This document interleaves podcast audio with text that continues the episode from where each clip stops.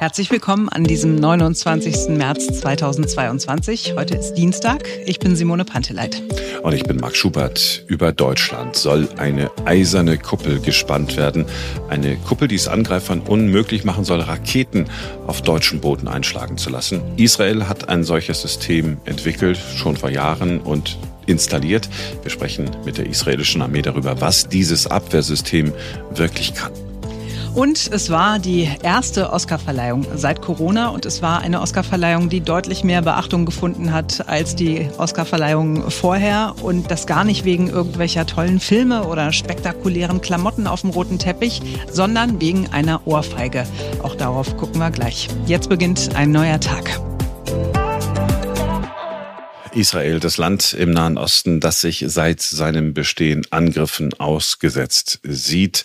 Angriffe, die es ja quasi täglich und wöchentlich gegeben hat, muss man ja sagen. Gegen all die Terroranschläge, an die wir uns jetzt nur noch so dunkel erinnern können, gegen all diese Terroranschläge auf dem Boden hat Israel eine Mauer errichtet und sich abgegrenzt von den Palästinensergebieten. Und Angriffe aus der Luft werden seit über zehn Jahren von einem neuen System abgewehrt, dem Iron Dome, der eisernen Kuppel oder auch Eisenkuppel. Und das Besondere an diesem System ist, dass es darauf ausgelegt ist, nicht nur Langstreckenraketen abzuwehren, sondern auch Raketen, die ganz aus der Nähe abgefeuert werden. Also da bleibt ja nicht so viel Zeit, so eine Rakete zu identifizieren und dann ja, irgendetwas dagegen zu unternehmen.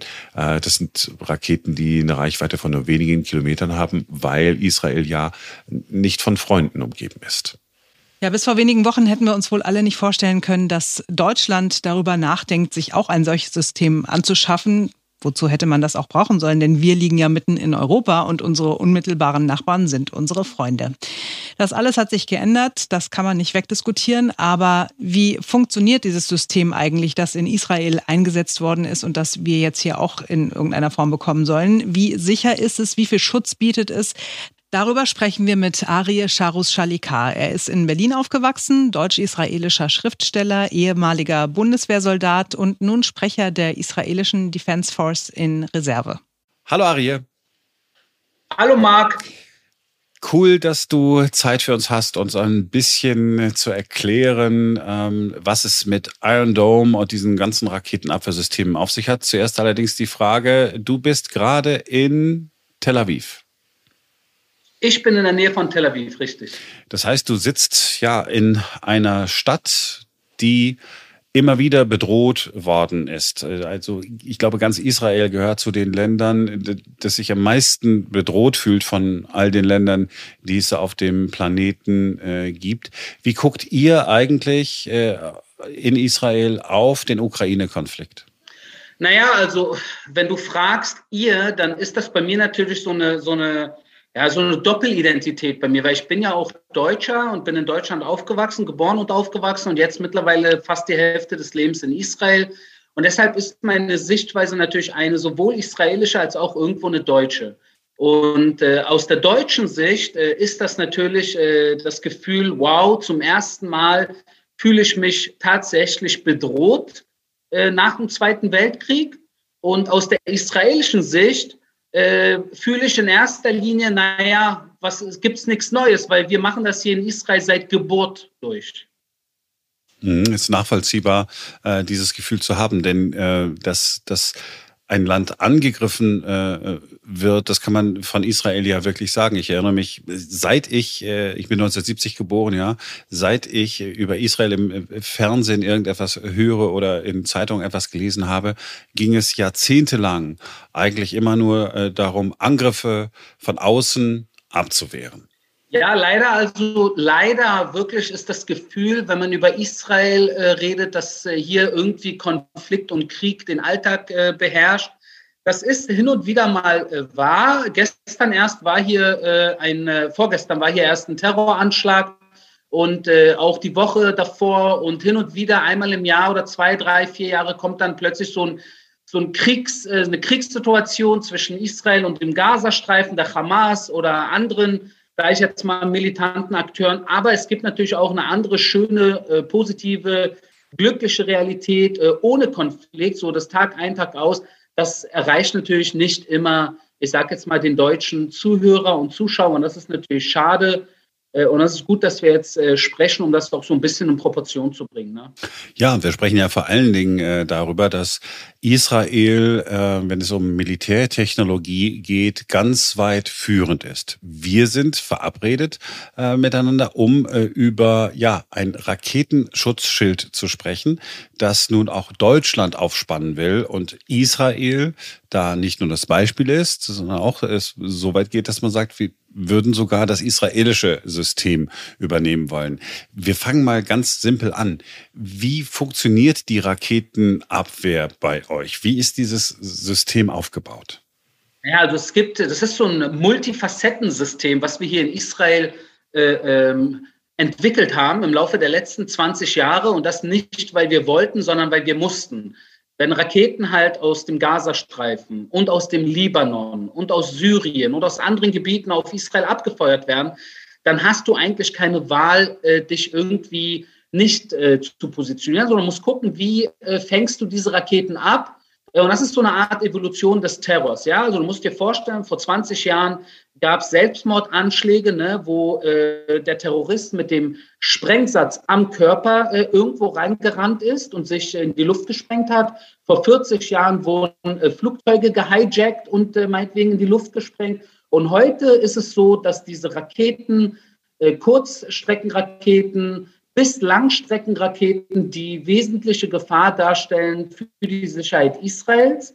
Und deshalb Israel äh, mit Hilfe auch der Amerikaner mehrere Raketenabwehrsysteme äh, hergestellt hat, produziert hat, äh, entwickelt hat, äh, von Kurzstreckenraketen bis Langstreckenraketen mit den verschiedensten äh, Namen und Funktionen, angefangen vom Iron Dome, das wird auf Deutsch dann die eiserne Kuppel genannt, bis hin zum Arrow-System, was halt wirklich diese, diese Langstreckenraketen abfangen kann.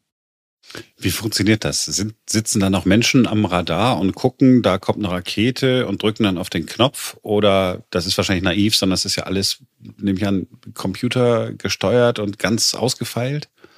Du, also es ist auf jeden Fall ausgefeilt. Es hat mit, höher, mit hoher Technologie zu tun, aber äh, der menschliche Kopf, der menschliche, äh, das menschliche Tun steckt jederzeit dahinter. Das ist eine Zusammenarbeit zwischen Mensch und Maschine, würde ich jetzt einfach mal so sagen, so 50-50. Und in diesem 50-50 äh, äh, äh, Spiel, sagen wir jetzt mal, oder Zusammenarbeit, äh, braucht der eine den anderen. Ohne äh, die zweite Hälfte würde es nicht funktionieren. Und das ist halt ein System, was Menschenleben rettet, in Israel schon seit vielen Jahren.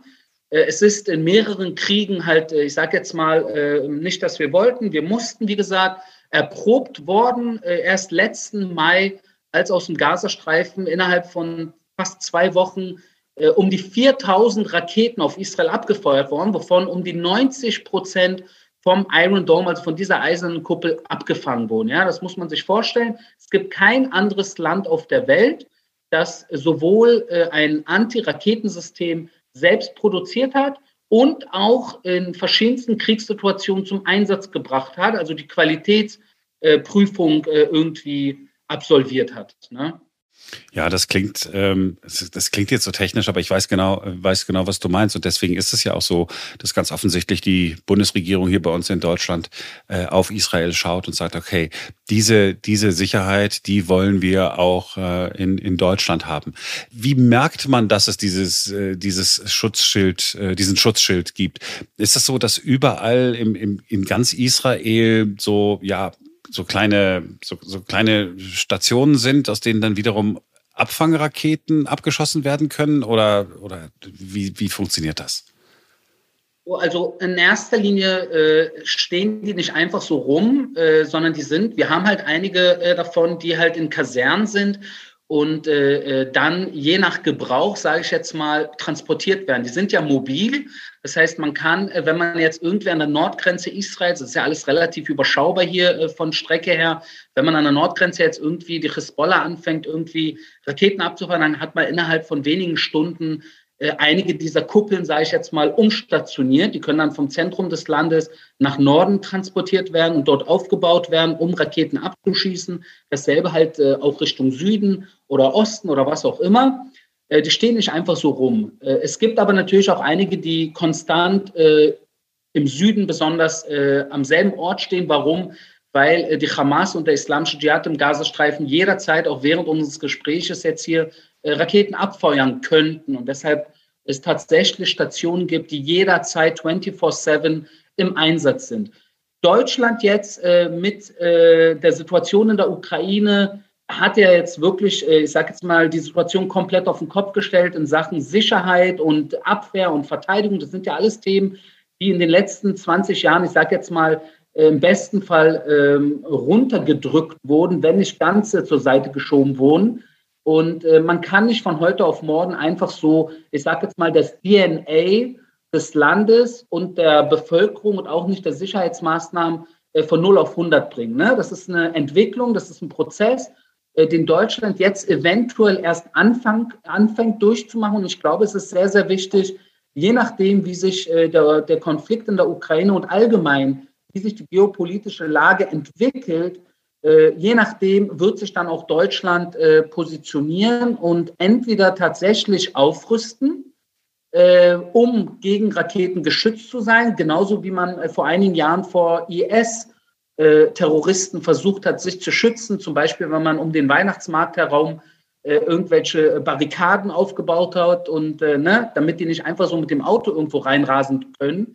Und genauso kann es sein, dass man tatsächlich dann früher oder später äh, Anti-Abwehr-Raketensysteme äh, sich besorgt und einsatzfähig hat, weil man sich nicht mehr sicher sein kann, eventuell, dass man nicht eines Tages angegriffen werden wird. Ja, wir haben ja in Deutschland natürlich auch ähm, Abwehrsysteme, die aber nicht in Ansätzen so ausgefeilt sind äh, wie, wie eure äh, Systeme. Jetzt ist Israel im Vergleich zu Deutschland, wenn ich mir die Fläche angucke, relativ klein. So ähm, 22.000 Quadratkilometer hat Israel ungefähr. Äh, Deutschland äh, 357, also ist ungefähr so 15, äh, 15 Mal so groß. Äh, müsste dann ganz über ganz Deutschland müsste dann auch flächendeckend müsste dann auch diese diese diese kleinen Raketenabschussstationen äh, oder so verteilt werden oder würde man das nur an der Grenze äh, errichten? Ich habe keine Vorstellung davon. Ja, also ich versuche jetzt einfach mal Copy-Paste zu machen, wie es hier in Israel und Region aussieht und dann reden wir über Deutschland. Also Israel ist so ungefähr in der Größe von Hessen. Äh, und äh, um Israel herum gibt es sechs, sechs Länder, aus denen äh, nicht nur theoretisch, sondern praktisch auf Israel Raketen abgeschossen werden können. Aus dem Gazastreifen, aus dem Libanon, die Hezbollah, aus Syrien, die iranischen Revolutionsgarden und die Hezbollah, aus dem Irak, schiitische Milizen, aus dem Jemen, die Houthi-Rebellen und natürlich, last but not least, aus dem Iran selbst, das islamische Regime, was den Iran halt, ich sage immer gerne, in Geiselhaft äh, hält. Das sind sechs Gebiete, von denen aus Raketen auf Israel abgefeuert werden. Und für diese verschiedenen Locations braucht Israel verschiedene Abwehrsysteme, weil eine Rakete aus dem Gazastreifen, die 40 Kilometer äh, fliegen kann, um sein Ziel zu erreichen, braucht halt die eiserne Kuppel. Also wir brauchen die eiserne Kuppel, um diese Rakete abzufangen. Eine Rakete jedoch, eine Shihab-Rakete äh, aus dem Iran, die eventuell 2000 Kilometer fliegt, für die braucht man dann schon das Arrow-System. Und in der Mitte von denen gibt es auch das David Sling. Das ist auch ein Abwehrsystem. Das kann man alles später googeln, wenn man möchte. Und mittlerweile gibt es sogar ein Lasersystem, das Iron Beam was Israel jetzt äh, in diesen Tagen produziert, um die äh, Abwehr, um das Abwehrsystem, diese Raketenabwehr billiger zu machen, weil eine Rakete abzuschießen in der Luft ist ein teures äh, Unternehmen. Und wenn wir jetzt kurz Copy-Paste machen und äh, uns die Situation in Deutschland angucken, was natürlich komplett jetzt gerade abstrakt und so realistisch ist, ja, weil äh, Deutschland wird nicht äh, in nächster Zeit und überhaupt hoffentlich nicht aus Polen oder aus Holland oder selbst aus Italien oder meinetwegen auch nicht aus Russland beschossen. Ja? Aber angenommen, wir würden Copy-Paste machen, dann müsste Deutschland, äh, falls Raketen aus Polen abgeschossen werden sollten, müsste man dann in, im ehemaligen Ostteil Deutschlands, müsste man dann wahrscheinlich diese eisernen Kuppeln haben. Und wenn man äh, bereit sein will, Raketen, die aus Moskau meinetwegen, ja, das ist alles komplett abstrakt, aber das muss man sich jetzt kurz copy-paste-mäßig vorstellen. Raketen, die dann aus Russland oder aus Sibirien abgefeuert werden, mit Reichweite mehrere tausend Kilometer, zentral Deutschland, meinetwegen Hannover oder Hamburg oder, oder Frankfurt, dann bräuchte man dann schon das Arrow-System, ja, was wirklich diese Raketen versucht, äh, in der Regel abzufangen.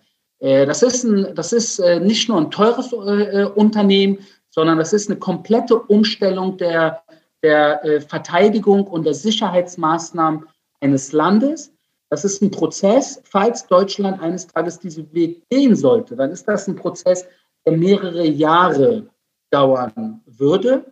Ich bin der Meinung, Deutschland sollte nichts äh, übereilen, sollte nicht hastig äh, und auch nicht in Panik jetzt äh, äh agieren, äh, sondern einmal äh, tief Luft holen, sich nochmal die Lage angucken, sich aufstellen, natürlich auch finanziell, das kostet ja auch, aber auch sicherheitsmäßig sich beraten, die Option erwägen, Plan A, Plan B, Plan C und dann, äh, wenn es sein muss, je nachdem, wie sich die nächsten Wochen und Monate entwickeln, dann auch bestimmte Wege dann äh, in, die, in, äh, einzuleiten.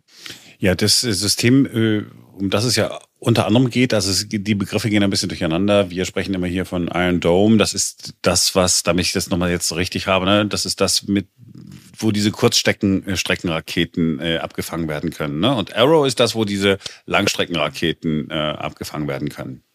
Also man kann einfach, wenn man zusammenfassen will, sind es drei äh, zentrale Systeme. Das Iron Dome, das die eiserne Kuppel fängt einige, also Kilo, die Kilometer Reichweite sind einige Dutzend Kilometer äh, bis um die 70 Kilometer äh, Reichweite. Das zweite System äh, heißt das David Sling. Das fängt Raketen äh, im einige Hunderter Kilometer Reichweite ab. Und das dritte ist das äh, Langstreckenabwehrraketensystem, das Arrow-System. Das fängt dann schon Raketen ab, das im Tausenderbereich 2000 äh, bis 3000 Kilometer Reichweite hat. Ja, das eine, das erste Dutzend, das zweite 100, das dritte Tausenderbereich. Also im Prinzip bräuchte man, um wirklich hundertprozentig sicher zu sein, wenn man jetzt in einer Bedrohungslage wäre, mehrere Systeme, um wirklich sicher zu sein, dass man ähm, Angreifer eliminieren kann? Nein, leider nicht, Marc, weil du hast recht, man bräuchte definitiv mehrere Systeme, aber eine hundertprozentige äh, Sicherheit werden all diese Systeme nicht geben, weil auch in Israel äh, selbst äh, mit den verschiedensten Kriegen und Raketen, die auf uns abgefeuert werden und mit den besten, hochentwickelsten Abwehrsystemen, die wir jetzt gerade auch schon äh, teilweise besprochen haben, fliegen immer wieder Raketen durchs System. Ich habe vorhin schon erwähnt, äh, circa 90 Prozent Erfolgsrate, das heißt um die 10 Prozent äh, kein Erfolg. Und das sind dann 10 Prozent tödliche Raketen, die dann meine Wohnung oder deine Wohnung treffen könnten, lieber Marc. Und, äh, und das ist keine, keine schöne Situation. Deshalb eine hundertprozentige äh, Sicherheitsgarantie wird kein äh, System geben, weil vergiss nicht, Terror und äh, diejenigen, die für Krieg sind und für, ich sage jetzt mal, versuchen, Menschen Leid zuzufügen, egal was du für ein Abwehrsystem findest, sie werden sich gleichzeitig und parallel zu dir entwickeln. Das heißt, du stellst Verteidigung auf und sie stellen Angriff auf. Ja, und das läuft so, äh, jeder rennt seinen Weg und versucht, äh, dem anderen irgendwie vorauszueilen. Ich glaube, wenn ich hier kurz Israel mir angucke und die Region, würde ich behaupten, wir sind relativ gut äh, aufgebaut und das, weil wir hier wirklich die Sicherheitslage schon seit Geburt an durchmachen. Also es gibt keinen Israeli, der sich äh, nicht bewusst ist, dass es um uns herum äh, wirklich äh, eine Anzahl von Terrororganisationen gibt und Länder, die Terror unterstützen, die uns jederzeit gerne hier eliminieren würden. Und, dieses, und dieser State of Mind, der ermöglicht wirklich dem israelischen System halt jederzeit sehr viel Geld und Zeit in Abwehrmaßnahmen und auch Angriffsmaßnahmen zu stecken. Die Situation ist zum Glück in Deutschland nicht der Fall und ich wünsche es Deutschland nicht, dass eines Tages Deutschland in einer ähnlichen, ich sage jetzt mal, 24-7 äh, äh, gerät, wo man echt jede Nacht und jedes Wochenende und jeden Feiertag in Alarmbereitschaft sein muss, weil um einen herum jederzeit Terroristen auf irgendwelche Knöpfe drücken könnten. Ja, ich wünsche es mir natürlich auch nicht. Wir wünschen es uns alle nicht. Aber gleichwohl haben wir dann doch das Gefühl, dass wir besser vorbereitet sein müssten. In Deutschland hat er in den vergangenen Jahren und Jahrzehnten, äh, ist ja aller Ehren wert, ja. Wir, wir haben den Pazifismus versucht zu leben. Ja, die Bundeswehr haben wir kaputt gespart. Äh, vielleicht ist es naiv, aber wenn ich mir jetzt angucke, das israelische Militär scheint mir perfekt äh, ausgerüstet äh, zu sein, wohingegen wir hier gesagt haben, ach komm, äh, wir, wir binden Russland ein. Äh, potenzielle Feinde, die wir früher hatten, sind gar keine mehr, sind jetzt unsere Freunde, weil wir von denen äh, Gas kaufen. Da sind wir einfach vielleicht auch ein bisschen naiver gewesen. Ja, also ja, naiver, ja und auch rosarotes äh, Gefühl äh, nach dem Zweiten Weltkrieg. Man hat auch mittlerweile schon vergessen, dass es den Jugoslawienkrieg gab und Kosovo-Krieg gab. Also Europa war auch in den letzten 20, 30 Jahren, äh, zumindest Teile Europas waren im Krieg. Aber ja, äh, ich mache das ja hier schon seit Jahren durch als Sprecher der Armee, wenn ich auch versuche, deutschen Medien immer wieder und Politikern und äh, NGOs zu erklären, äh, wie Israel und warum Israel Israel sich verteidigt und auf welche Weise, dann kommt dann immer Nein, ihr setzt zu viel Kraft ein und ihr macht ja hier Blödsinn und das alles muss ja nicht sein. Ihr seid ja die Aggressoren, da muss ich mir immer wieder alles Mögliche anhören äh, von Menschen, die halt, äh, ich nehme es ihnen mittlerweile auch gar nicht übel. Man weiß es einfach nicht besser. Warum weiß man es nicht besser? Weil man es am eigenen äh, Leibe nie durchgemacht hat. Ne? Und es ist so im Leben, wenn man selber etwas durchmacht, wenn man am eigenen Leibe eine bestimmte Gefahr einer bestimmten Gefahr ausgesetzt ist, ja, dann hat man ein ganz anderes Selbstverständnis dieser Gefahr gegenüber. Wenn diese Gefahr etwas Abstraktes ist, irgendwas, was so Science Fiction wirkt oder weit weg oder anderer Planet, dann äh, nimmt man das irgendwie nicht ernst und äh, weiß auch nicht richtig, wie man das äh, besprechen sollte. Ja? Also ich habe manchmal ein Gefühl, wenn man erst, äh, wenn man eine Gefahr, also wenn man das Messer, sage ich jetzt mal, am, am eigenen Hals stecken hat von einem Übeltäter. Dann erst versteht man, was es heißt, wenn man ins Schwitzen gerät, dass man eventuell sein Leben verlieren könnte. Und das ist eine Realität, die der Durchschnitts-Israeli hier sehr wohl versteht.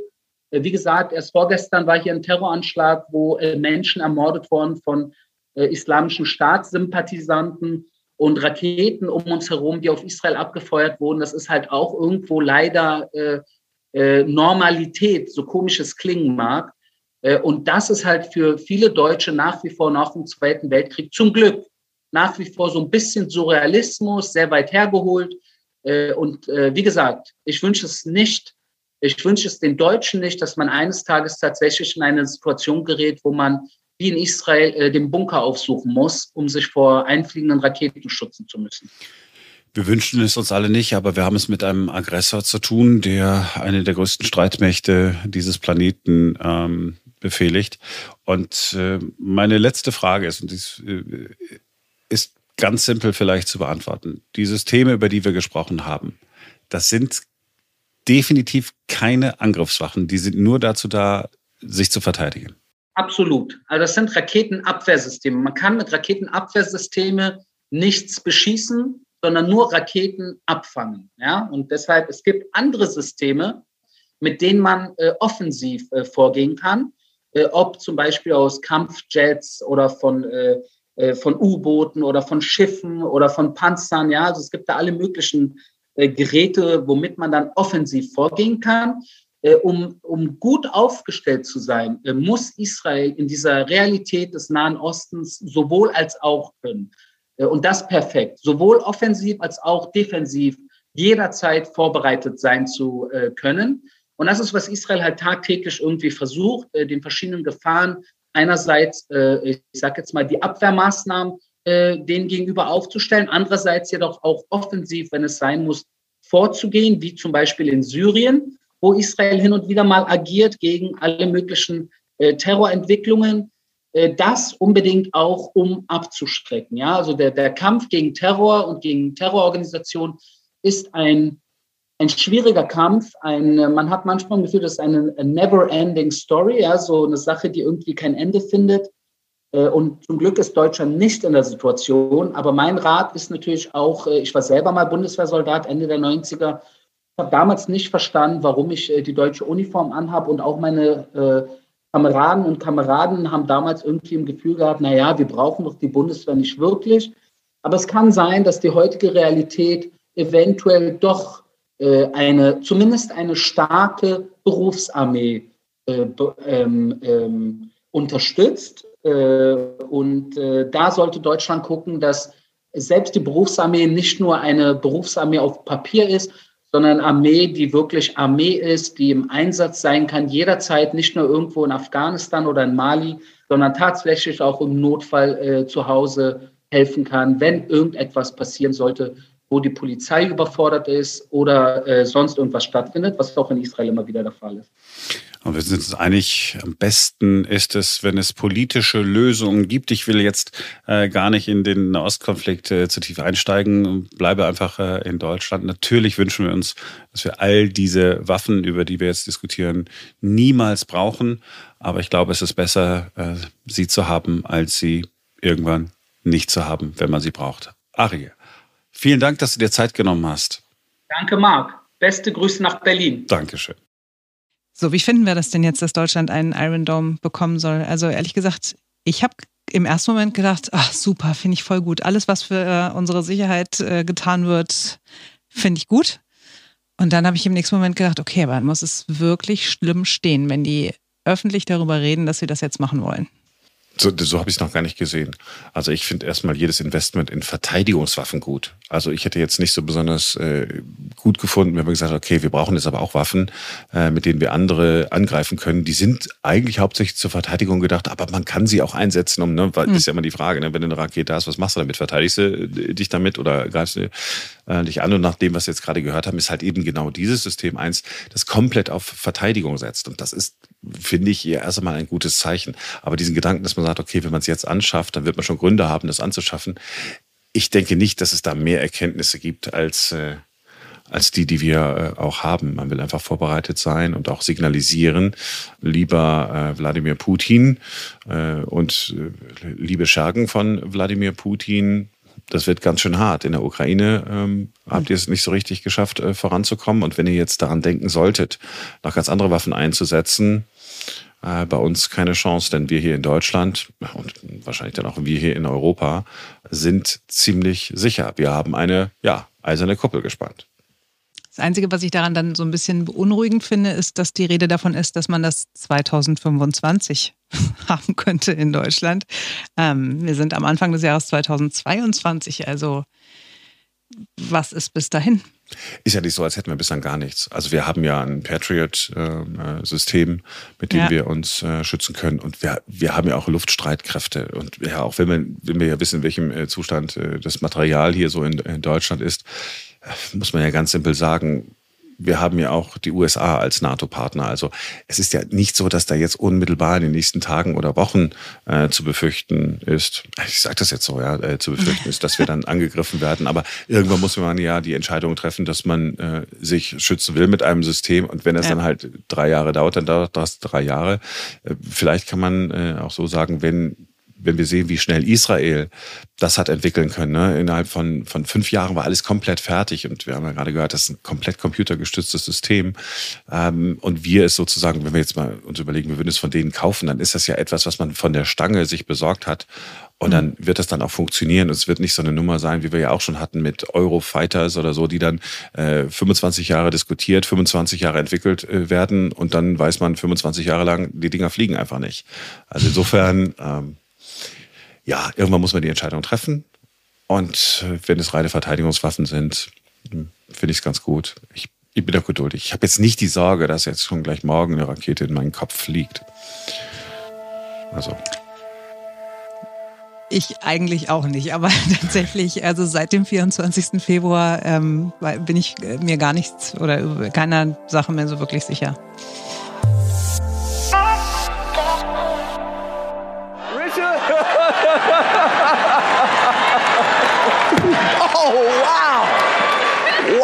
Wow. Will Smith just smacked the shit out of me. Keep my wife's name out your fucking mouth. Wow, dude. Yes. It was a G.I. Jane jump. Keep my wife's name out your fucking mouth. I'm going to, okay? Ist sie wirklich spontan aus echter Empörung gefallen oder war das ein abgekartetes Spiel? Darüber wird wild diskutiert, vor allem im Internet. Gemeint ist natürlich die Ohrfeige, die Hollywood-Star Will Smith bei der Oscarverleihung dem Comedian Chris Rock verpasst hat. Der hatte zuvor das getan, was er vermeintlich am besten kann, Witze über andere Leute, in dem Fall über die Ehefrau von Will Smith, äh, Jada Pinkett Smith. Die trägt Glatze, worüber sich der Comedian lustig gemacht hat. Dabei äh, ist leider bekannt, dass sie die Frisur nicht aus Spaß an der Freude Freude trägt, sondern eben, weil sie krank ist und an Haarausfall leidet. So, und daraufhin ist Will Smith eben nach vorne auf die Bühne gerannt und hat während der laufenden Show vor einem Millionenpublikum dem Chris Rock eine geklebt. Also wenn man sich das so anguckt, dadurch, dass das so aussah wie im Film, ja, die, diese, diese Ohrfeige, die wird gerade ja auch nur so kurz und man hört sie auch so deutlich. Also auch das ist ja völlig überraschend. Äh, dass, als wir untereinander ähm, uns gestern früh darüber unterhalten haben, gesagt, okay, dadurch, dass der, das ist Sound, da ist auch ein Soundeffekt äh, äh, draufgelegt worden. Aber wenn man sich anguckt, alles, was danach passiert ist, was man äh, gar nicht so mitbekommen hat, dann muss man schon sagen, es war wohl echt. Ähm, ganz offensichtlich das, was wir in den Fernsehbildern äh, nicht gesehen haben, weil gerade äh, Werbeunterbrechung äh, in den USA war. Äh, Will Smith ist, nachdem er dann Chris Rock eine runtergehauen hat, hat er äh, neben der Bühne gestanden. Äh, Denzel Washington, Tyler Perry äh, haben ihn dann zur Seite genommen und offensichtlich getröstet. Es war offensichtlich zu sehen, haben Reporter berichtet, äh, die im, im Raum waren, äh, dass sie versucht haben, ihn, äh, ihn zu beruhigen. Und dann hat äh, Smith später bei Instagram noch was äh, äh, geschrieben, was, wo ich dann einfach sage, okay, das war eigentlich ganz eigentlich ganz cool. Also er hätte es nicht gemacht, wenn das so geplant gewesen wäre. Er hat dann äh, geschrieben, man kann Leute aus Philly, also Philadelphia oder Baltimore, nirgendwohin einladen. Damit hat er gemeint, sein Geburtsort Philadelphia und Baltimore, das ist äh, äh, der Ort, wo seine Frau seit, äh, seit, seit Jahren lebt. So, und dann, und noch, noch ein Fingerzeig, warum es echt gewesen ist, äh, äh, Wills Sohn, äh, Jaden, hat unmittelbar nach der Ohrfeige was getweetet. Hat ge geschrieben, muss man, glaube ich, nicht übersetzen. And that's how we do it hat aber dann äh, sofort äh, den Tweet äh, wieder gelöscht und ersetzt durch einen anderen äh, Kommentar, nämlich dann als Will Smith auf der Bühne gestanden hat und hat geschrieben, die Rede meines Vaters hat mich äh, zu Tränen gerührt. Und diese Rede, ja, die, die war ja tatsächlich, auch, man hat ja gemerkt, wie angefasst Will Smith wirklich war und hat ja immer wieder Bezüge genommen, hat gesagt, na, also ich spiele ja in dem Film, für den ich ausgezeichnet werde, Vater von äh, Venus und Serena Williams, ich spiele ja da einen Familienvater, der äh, seine Kinder beschützen muss und ich bin ein Familienmann und ich bin in der Rolle äh, eines Beschützers und äh, Liebe treibt dich zu Dingen, äh, die vielleicht nicht so gut sind, jetzt mal in, in meinen Worten gesagt. Also es, für mich hat das echt gewirkt. Richard Williams um, was a fierce defender of his family.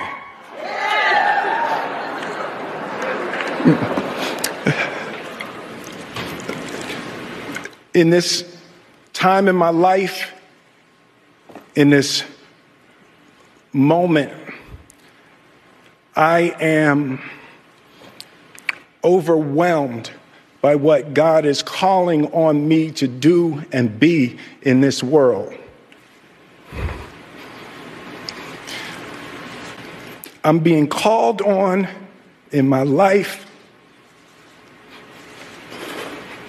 to love people and to protect people and to be a river to my people.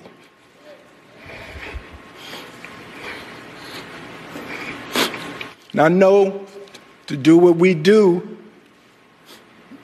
you got to be able to take abuse, you got to be able to have people talk crazy about you. In this business, you got to be able to have people disrespecting you.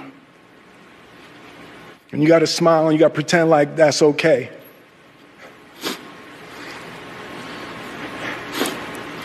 But Richard Williams, and what I loved, thank you, D. Denzel said to me a few minutes ago, he said, At your highest moment, be careful, that's when the devil comes for you.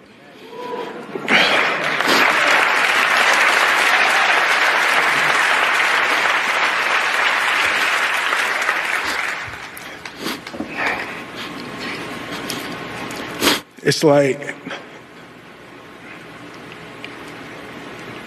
I want to be a vessel for love. I want to say thank you to Venus and Serena. I just spit. I hope they didn't see that on TV.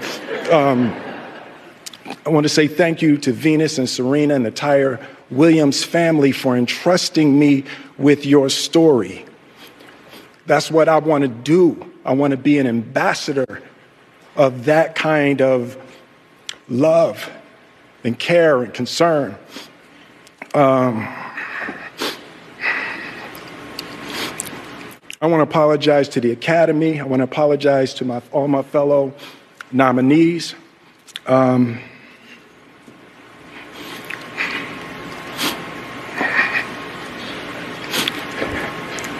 this is a beautiful moment, and I'm not, I'm not, I'm not crying for winning an award. It's not, it's not about winning an award for me. It's about being able to shine light on all of the people, Tim and, and Trevor and Zach and Sanaya and Demi and Ingenue and the entire cast and crew of King Richard and Venus and Serena, the, the entire Williams family. Um,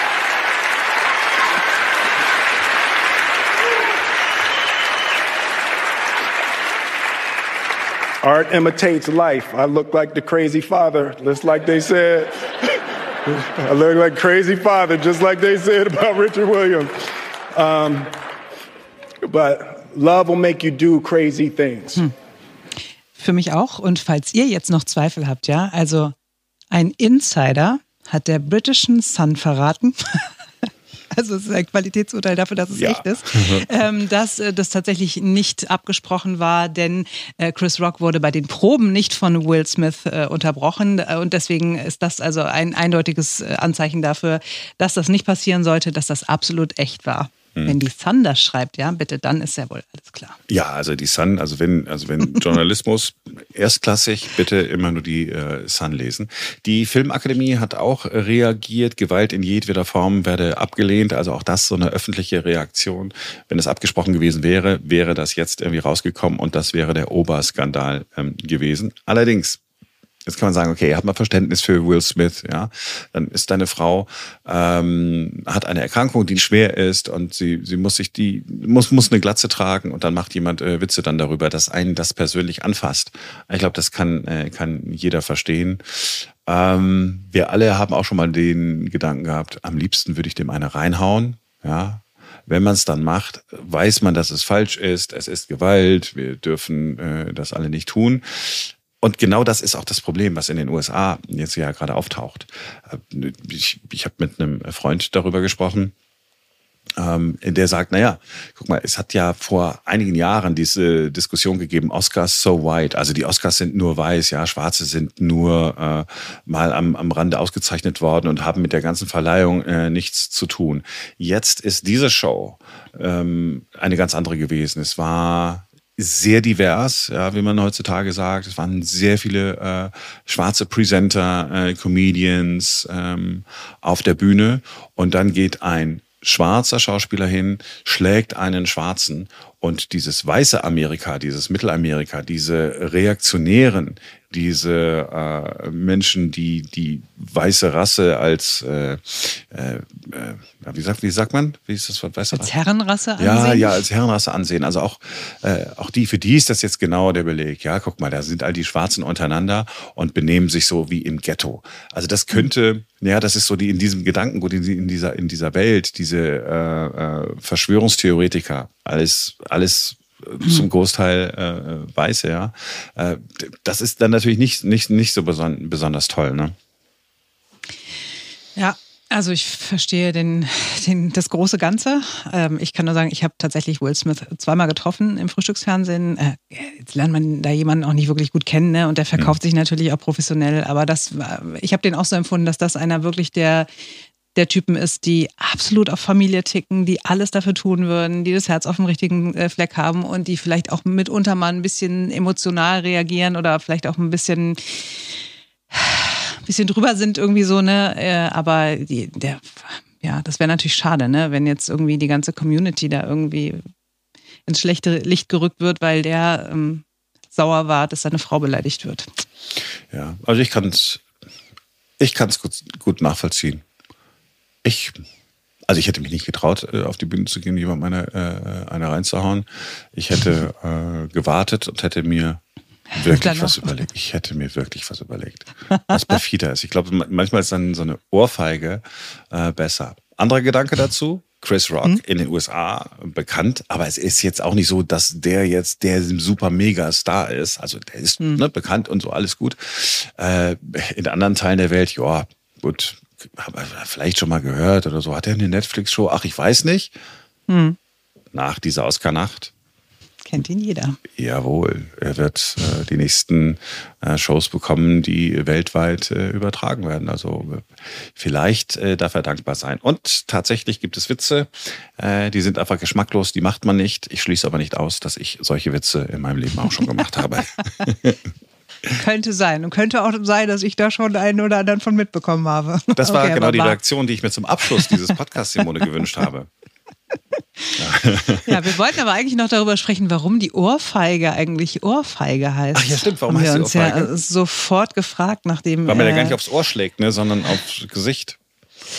Ja, wobei, also mitunter äh, verfehlt man das ja und ähm, landet dann doch auf dem Ohr. Ähm, aber was soll das mit der Feige bedeuten? Mhm. Also es gibt zwei mögliche Erklärungen. Zum einen könnte es vom Verb fegen abgeleitet sein, weil man beim Schlagen eben kräftig über das Ohr, die Wange, die Backe fegt. Mhm. Oder es könnte sein, dass es sich vom Wort Feige ableitet tatsächlich, also von der Frucht, weil die, Wange dann so geschwollen ist, nachdem man so einen richtigen Klaps abbekommen hat, äh, dass es aussieht wie eine Feige. Die Sprachenwissenschaftler sind sich da nicht ganz einig. Aha, aber hat man sich das in Deutschland überlegt mit der Feige, wo wir hier doch gar keine Feigenbäume haben? das wiederum, lieber Marc, beantworten wir ein anderes Mal. ja, ich, ich, mich interessiert es doch nur. Und äh, Backpfeife? Pfeife? Ja, weil es auf, auf der Backe pfeift. Ah. Weißt du so? Ah. Ah, guckst du mal. So simpel ist es. Oder? Ja, manchmal ist es ganz einfach. Let's face it, wir wissen es nicht genau. es gibt mehrere Theorien. ja, aber ist doch, äh, ist doch gut. So, ich hoffe, das war jetzt auch okay, dass wir äh, unterhaltsam über äh, eine Gewalttat äh, gesprochen haben. Ach so, da, hast du uns mitbekommen, dass die Polizei äh, Los Angeles oder die Ermittlungsbehörden in Los Angeles äh, Chris Rock gefragt haben, ob er den Anzeige erstatten möchte und er abgelehnt mhm. hat. Das heißt, ja. Das ist Amerika. Ja alles ist irgendwie am Ende des Tages ein bisschen äh, merkwürdig. Eine Anzeige wegen der Ohrfeige, Leute. So. War das das so für den Schluss, Johanna? Ich glaube ja. Okay. Ich würde auf jeden Fall dafür plädieren. Das war's also für heute. Wir sind morgen wieder für euch da, denn dann ist wieder ein neuer Tag. Schönen Dienstag euch.